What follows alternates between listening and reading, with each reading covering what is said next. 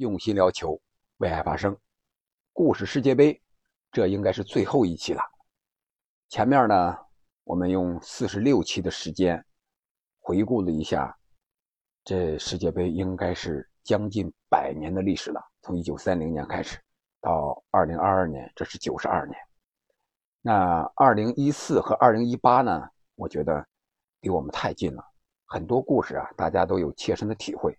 所以说，我这最后一期就结合着二零一四年两场非常经典、永远无法忘记的比赛，和大家一块聊一聊。这里是喜马拉雅出品的《憨憨聊球》，我是憨憨。我想所有的球迷和我一样，二零一四年让大家印象最深的，应该不是。苏亚雷斯的咬人，也不应该是这一罗的那个凌空抽射世界波，也不应该是决赛上格策那个绝杀球战胜阿根廷夺得世界杯，而是荷兰和西班牙的小组赛打成了五比一，还有半决赛巴西一比七输给了德国。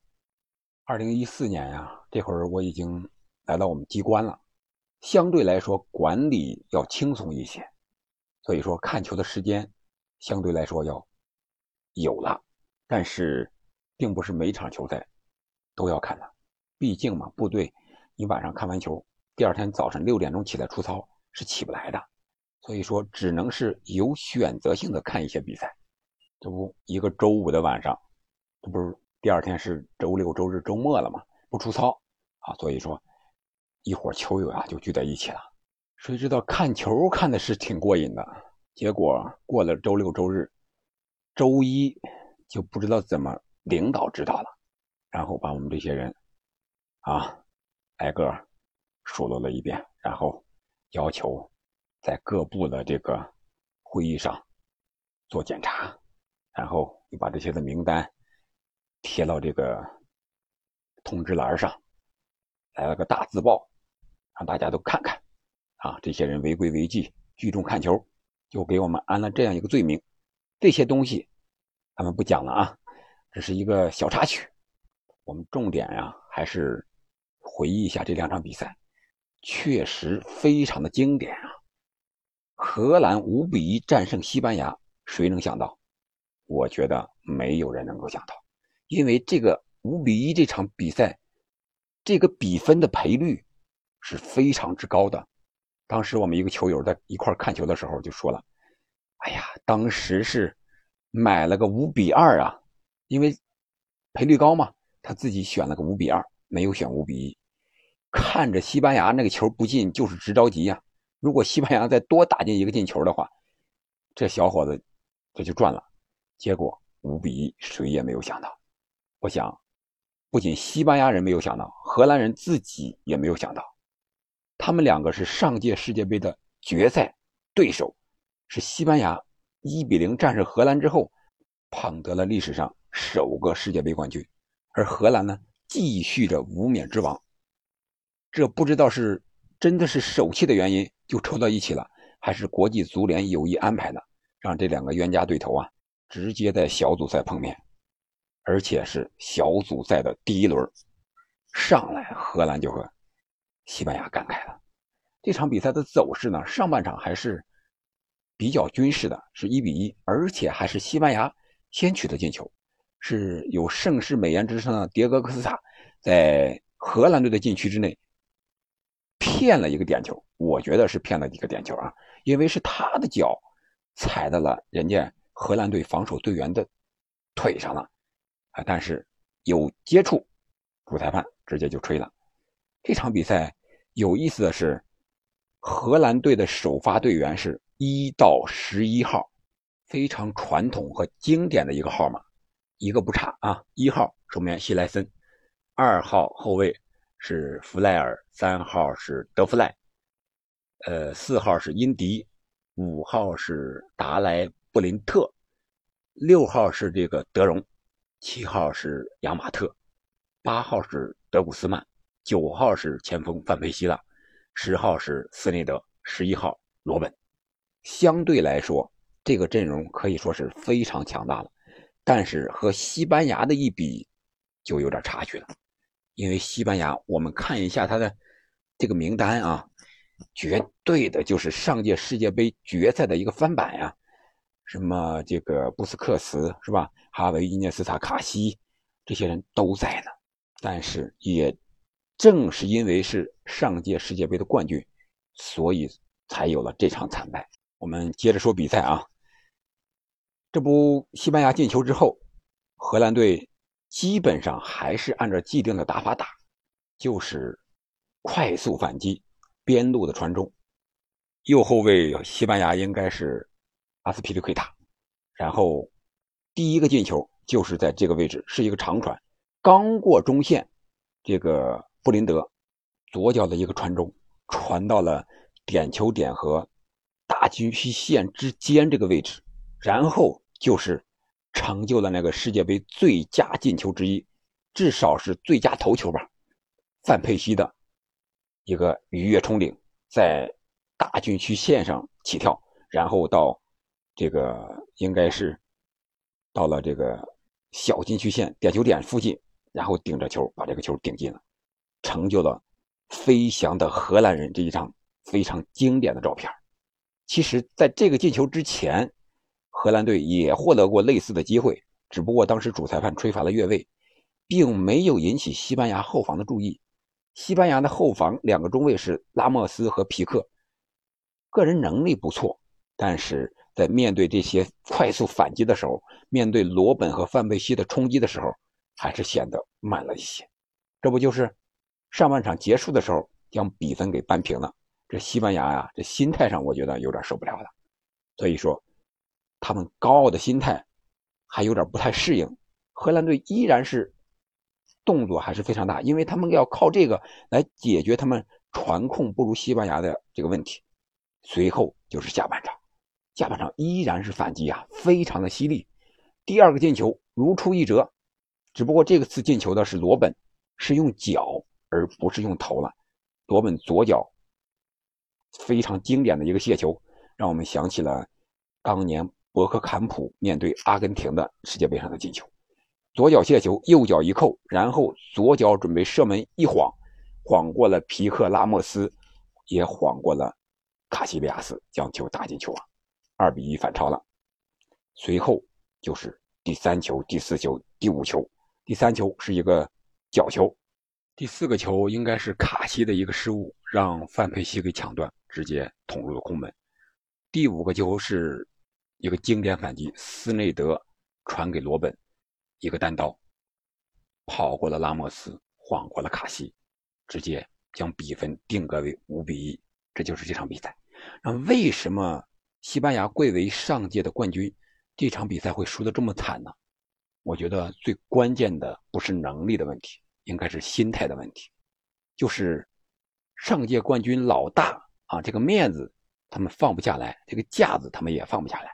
所以说踢球的时候啊，可能还是那种传控的。你想想，四年的时间，荷兰队决赛都输你了，他能不好好的去研究你吗？怎么破传控？这个时候，我们想，西班牙是以巴萨为班底建立的国家队。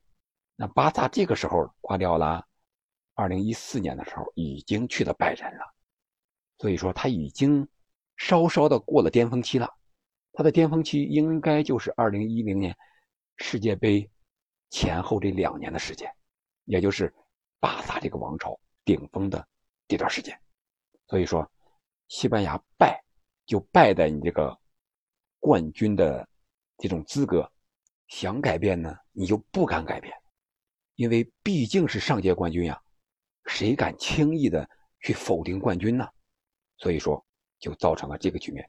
其实，在之前的法国队九八年冠军、零二年小组出局，包括一四年德国的冠军、一八年小组出局，都有这个原因，就是放不下。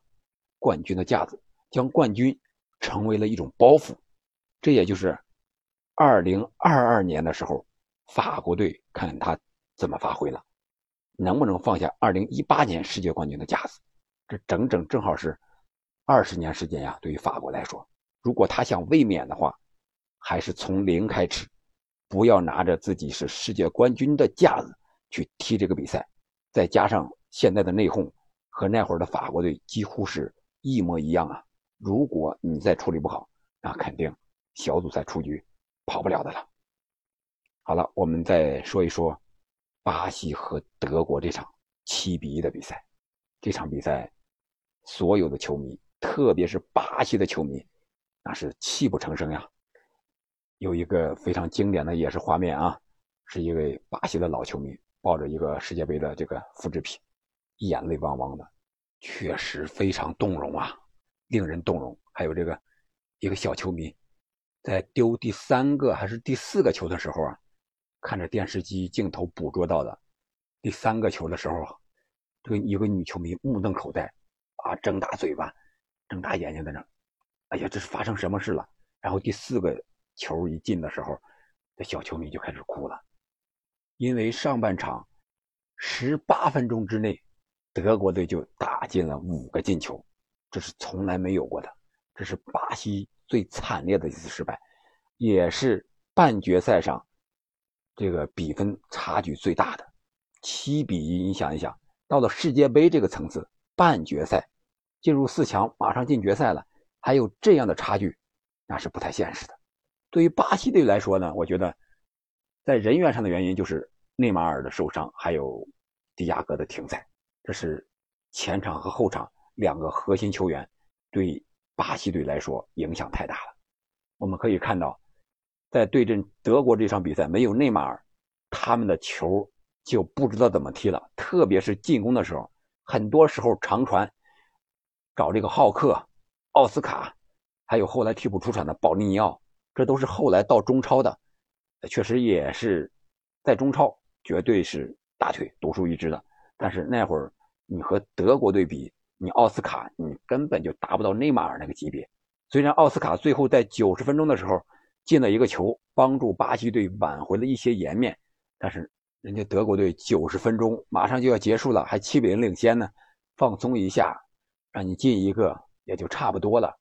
何况人家五比零领先结束上半场的时候，人家的中场也说了：“哎呀，下半场不能再进了，五比零差不多行了，收着踢了。”如果是德国队还像上半场那么踢，我想这个比分有可能上双啊。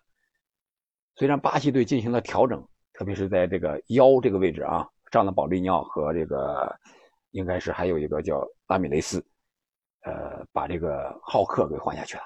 但是我觉得巴西队除了这两名核心球员不能出场之外，还有一个就是在主场的压力太大了，毕竟是主场举办世界杯，在压力上那种心情啊，那种背着包袱的那种。沉重的感觉，其他人是无法理解的。比赛刚一开始，巴西队就是前场的逼抢，一个猛攻的架势，是要把这场比赛拿下来这种感觉。当然了，前面的比赛巴西队也是靠着这种战术取得胜利的。但是别忘了，他们这场比赛少了内马尔，少了迪亚哥席尔瓦，面对的又是强大的德国队呀。所以说。这场比赛成了巴西人的噩梦，也成就了德国人的多个记录啊！比如说克罗泽打进的第二个进球是克罗泽进的，是第十六个进球。你说来有意思没意思？当时罗纳尔多十五个进球的罗纳尔多就在解说席上解说呢，看着自己的记录被德国人打破，而且还是面对着自己祖国的球队。我们想一想，二零零二年的时候，罗纳尔多进卡恩那个进球和克罗泽这个进球是不是如出一辙？当时那个进球是里瓦尔多打门，卡恩扑救脱手，罗纳尔多跟上之后补射进的门。而这个进球呢，是克罗泽自己打门，守门员扑救脱手，然后补射进球。你说是不是这个足球很有意思？有的时候感觉就是一个轮回，也可以说这场比赛德国队报了在2002年世界杯决赛输给巴西的一箭之仇，可能是这两场比赛太令人难忘了，所以说其他的比赛就被冲淡了，包括决赛格策那个绝杀。好了，这就是我对2014年世界杯的一个印象。那2018年呢？我想大家应该是都看了，所以说我就不再以故事世界杯的形式出现了。随后呢，我们将重点转移到对三十二强的一些分析还有预测上来。当然，你对节目有什么好的意见建议，可以在评论区留言。那这段时间呢，我们是主要结合着五大联赛、欧冠的一些比赛，还有一些球员的状态。来向世界杯一点一点的靠拢。等到世界杯开幕之后，我们争取把这个节目做得更好，能够给大家带来一场世界杯的饕餮盛宴。也希望大家能够一直锁定《憨憨聊球》，我们下期再见。